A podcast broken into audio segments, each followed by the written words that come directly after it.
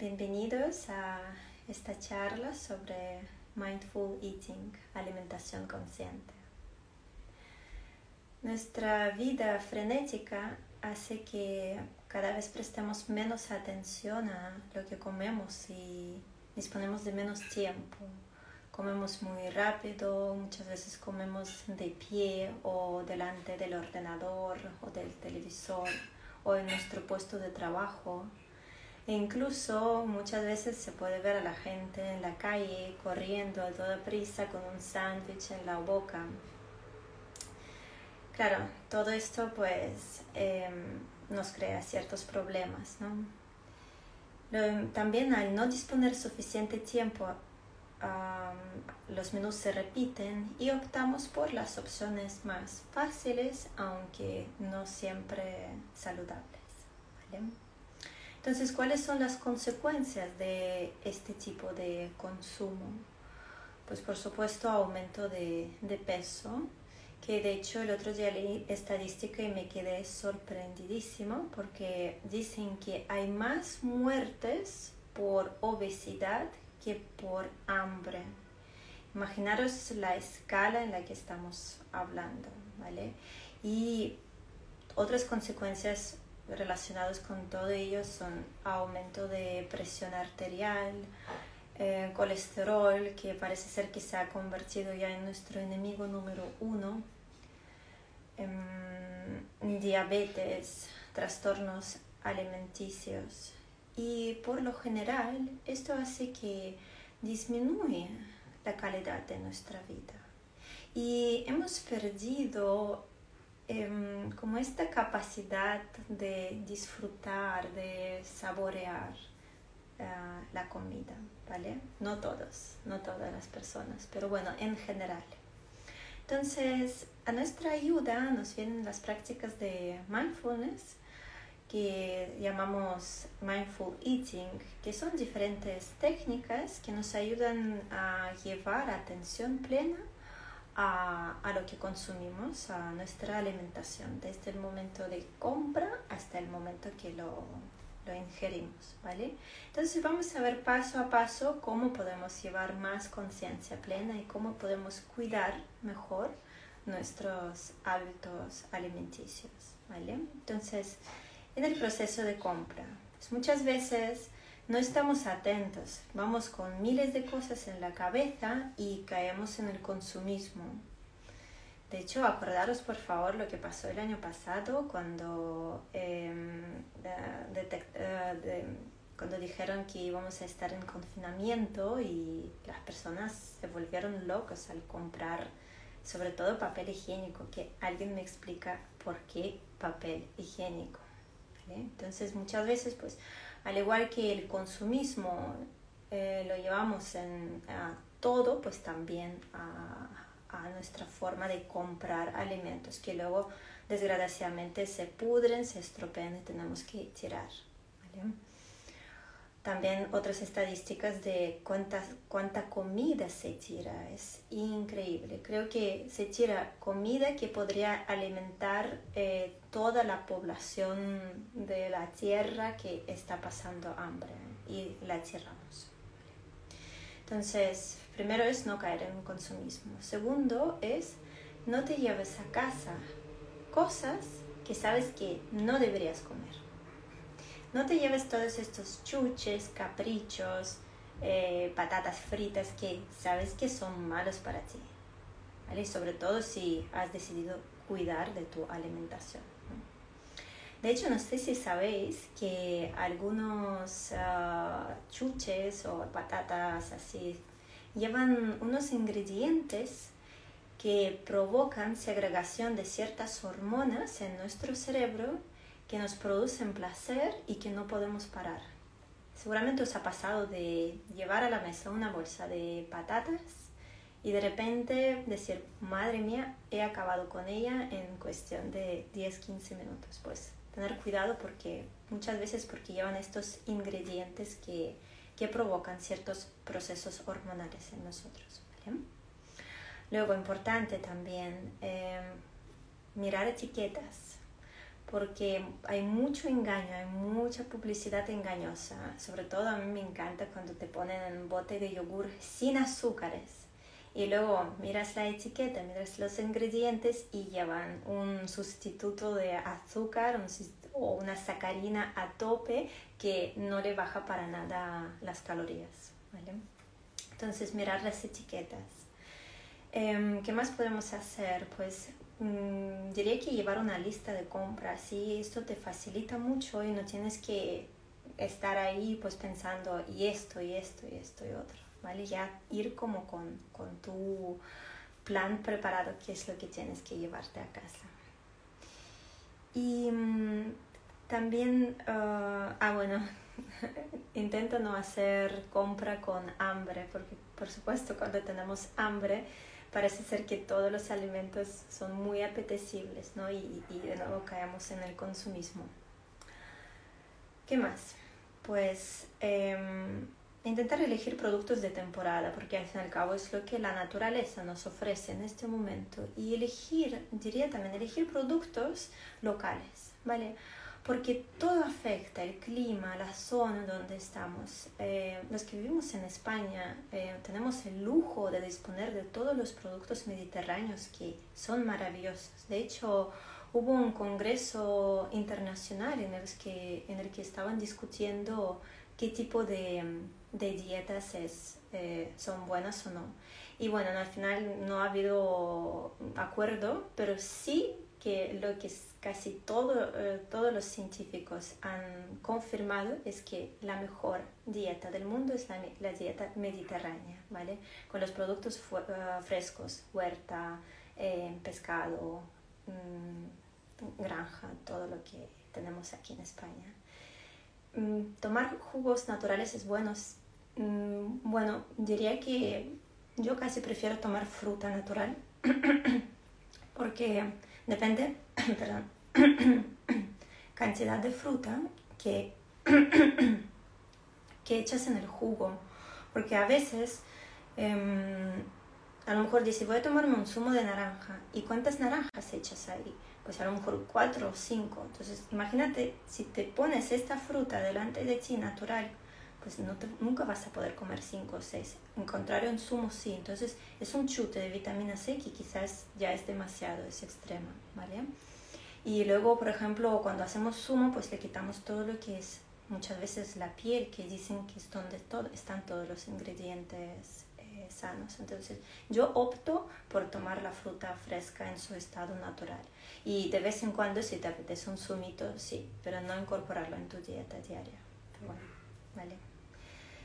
Bien, entonces intentar, intentar luego tampoco comprar eh, comida procesada porque no sabemos a largo plazo cómo puede afectar esto a nuestro organismo, ¿vale? De hecho, en general hemos perdido el contacto con la naturaleza.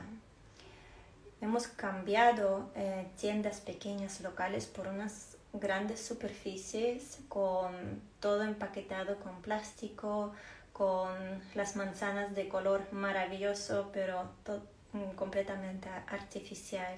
Entonces yo intentaría volver un poquito atrás, ¿no? Volver a la huerta, volver a, a lo que pues es mm, producto de proveedores, de proveedores agricultores pequeños locales, ¿vale?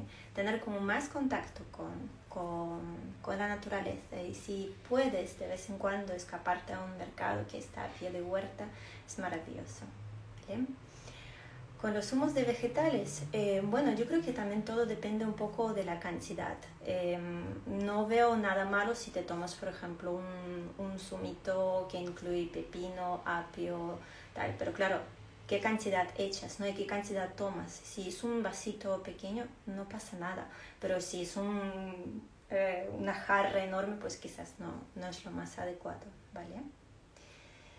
Bien.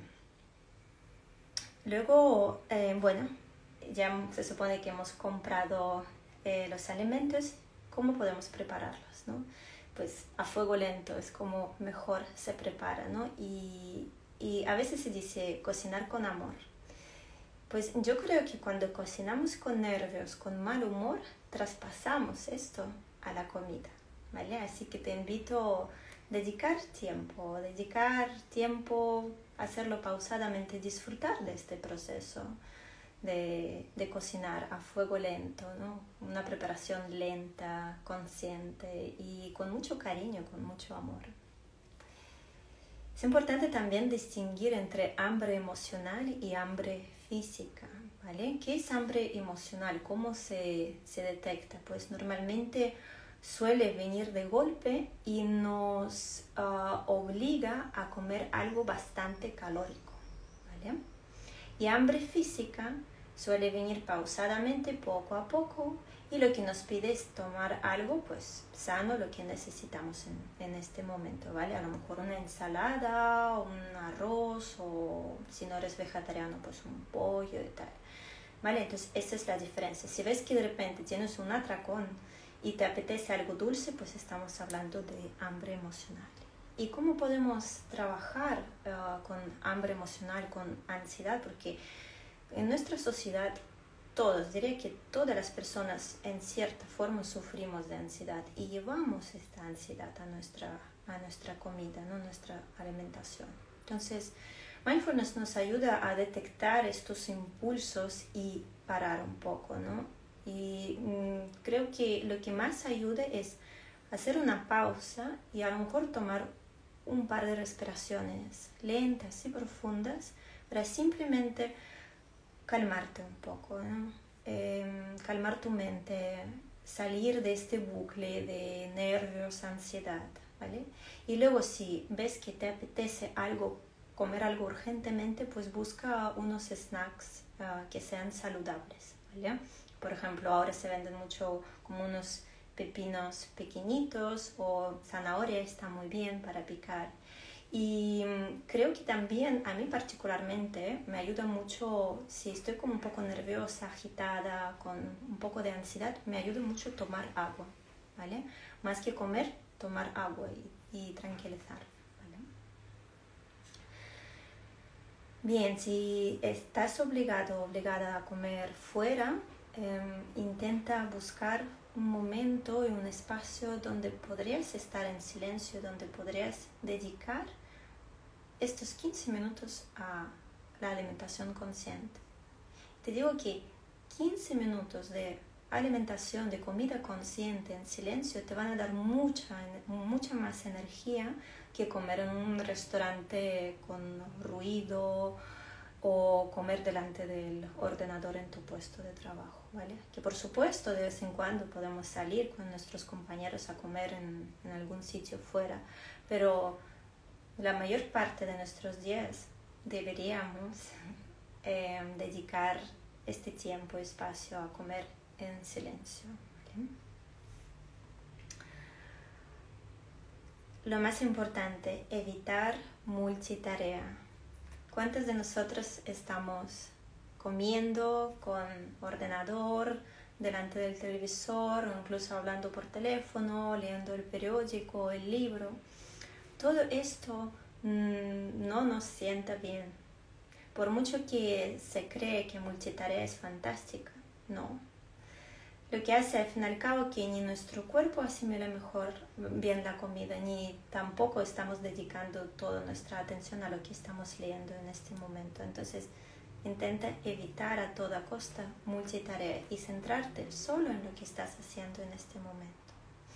Ojo, Ahora si te apetece tomarte un cafecito por la mañana con tu periódico de siempre, por supuesto lo puedes hacer. Pero intenta a lo mejor entrar en compromiso y decir, vale, pues durante em, tres días de la semana voy a tomar café con, con mi periódico, pero luego otros dos días pues voy a tomar simplemente café y disfrutar de este momento consciente.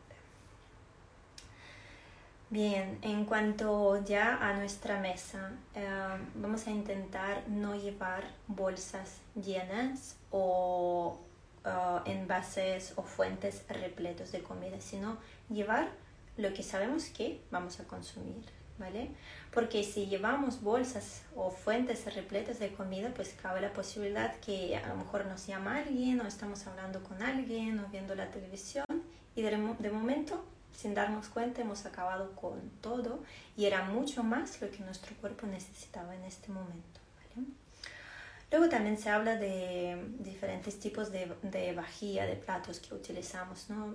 Dicen que no es muy recomendable, aunque son muy bonitas, es verdad, utilizar, por ejemplo, los boles estos que son enormes, porque claro, tú coges un bol así de grande, echas ahí un, un poco, bueno, algo de comida y claro, te parece la cantidad muy pequeña pero en realidad no es tan pequeña, simplemente que el tamaño de bolas es enorme, ¿no? Como muchas veces pasa en los restaurantes en, cuando te traen una copa de vino pequeña y te la llenan, entonces dices, wow, me han llenado la copa de vino, no, simplemente que la copa es muy pequeña, ¿no? O cuando te traen la copa grande y echan poquito, cuando la cantidad en realidad es justa, pero dices, me han echado poquísimo. Entonces controla un poquito... Eh, el tipo de vajilla que usas, ¿no? Y también dicen que es preferible vajilla de color blanco neutro para poder apreciar mejor los colores del propio alimento, ¿vale? Aunque sí que será que hay muchas, mucha vajilla de colores que es muy bonita, pero bueno,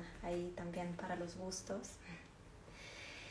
Y en el momento de ingesta, pues ahí sí que entra 100% mindfulness eh, que nos ayuda a conectar, despertar con nuestros cinco sentidos, tomar nuestro tiempo, hacer esta pausa antes de empezar a comer para apreciar colores, para apreciar los aromas y luego poco a poco llevarlo a la boca y degustarlo, ¿no? saborearlo.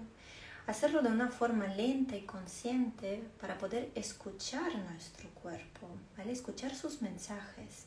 El cuerpo es mucho más listo de lo que pensamos, de lo que creemos. El cuerpo sabe perfectamente lo que necesita.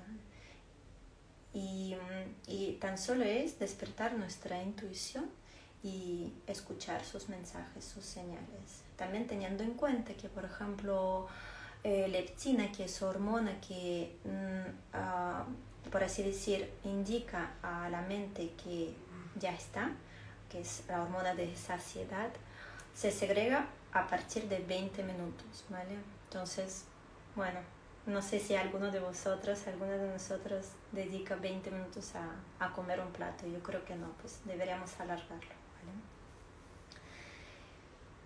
Y, y con esto no solo disfrutamos más de nuestra alimentación, sino que ofrecemos al cuerpo una alimentación mucho más equilibrada, mucho más saludable, mucho más consciente.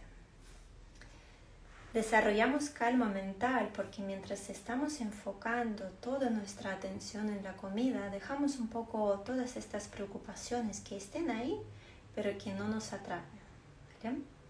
Y cultivamos nuestro bienestar interior. ¿Por qué fracasan dietas? Pues porque las dietas intentan solucionar, por así decir, solo la la parte alta de iceberg. ¿vale? No solo comemos alimentos, comemos nuestras emociones, comemos nuestro estrés. Así que más que intentar trabajar con, con esta parte alta de iceberg, deberíamos ir hacia el fondo para ver qué es lo que pasa ahí. Y ahí es donde creo que mindfulness es una técnica maravillosa para poder llevar mucho más conciencia a, a nuestros impulsos, a por qué los tenemos, ¿no? Y, mm, y habitar el cuerpo con bondad. Mm.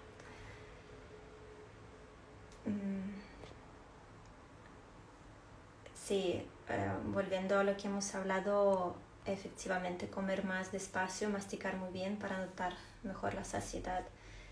Eso es una muy buena técnica. Em, los ayunos intermitentes yo no los he probado y no podría decirte ahora mismo, ¿vale? Sé que hay algunas personas que están muy a favor. También creo que mm, quizás es algo que está muy de moda. Habría que ver un poco también los estudios. Entonces aquí no me atrevo ni a aconsejarlo ni, ni desaconsejarlo. mm, voy a intentar leer un poquito la, la literatura eh, científica. Lo que pasa es que pues es un poco todo, ¿no? Si empiezas a ver diferentes noticias, lo que está de moda, pues te dicen si, la, eh, si dieta vegetariana, si ayunos intermitentes, que si dieta baja en, en fibra, no sé qué, no sé cuánto. Yo sinceramente creo que si practicas meditación, si practicas yoga, aprendes a escuchar mucho mejor tu cuerpo. Y tu propio cuerpo te va diciendo lo que necesita.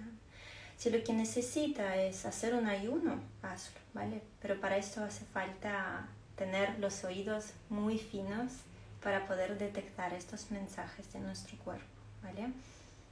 Que ya, ya lo hemos comentado, nuestro cuerpo es mucho más listo de lo que pensamos y sabe perfectamente lo que necesita. El cuerpo, no la mente, ¿vale? Pero la mente te puede decir, cómete esta hamburguesa y el cuerpo dice, no, no, no, no muy bien. Bueno, y me gustaría terminar diciendo que, haciéndote una pregunta, ¿con qué te alimentas?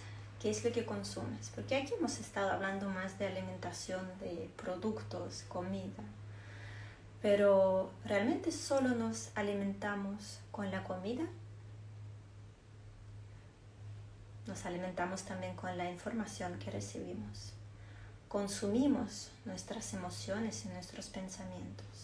Así que es importante no solo llevar nuestra atención y conciencia a lo que estamos consumiendo en cuanto a comida se refiere, sino a todo tipo de alimentación, tanto para nuestro cuerpo como para nuestra mente y para nuestro corazón. ¿Vale? Así que esta semana te te invito a reflexionar sobre esta pregunta. ¿Cuáles son tus hábitos alimenticios? ¿De qué te alimentas? ¿Y qué es lo que quizás deberías quitar poco a poco de tu vida? Muy bien, muchísimas gracias por estar aquí. Si tenéis alguna pregunta más, mandarme un mensaje directo y que paséis muy feliz tarde.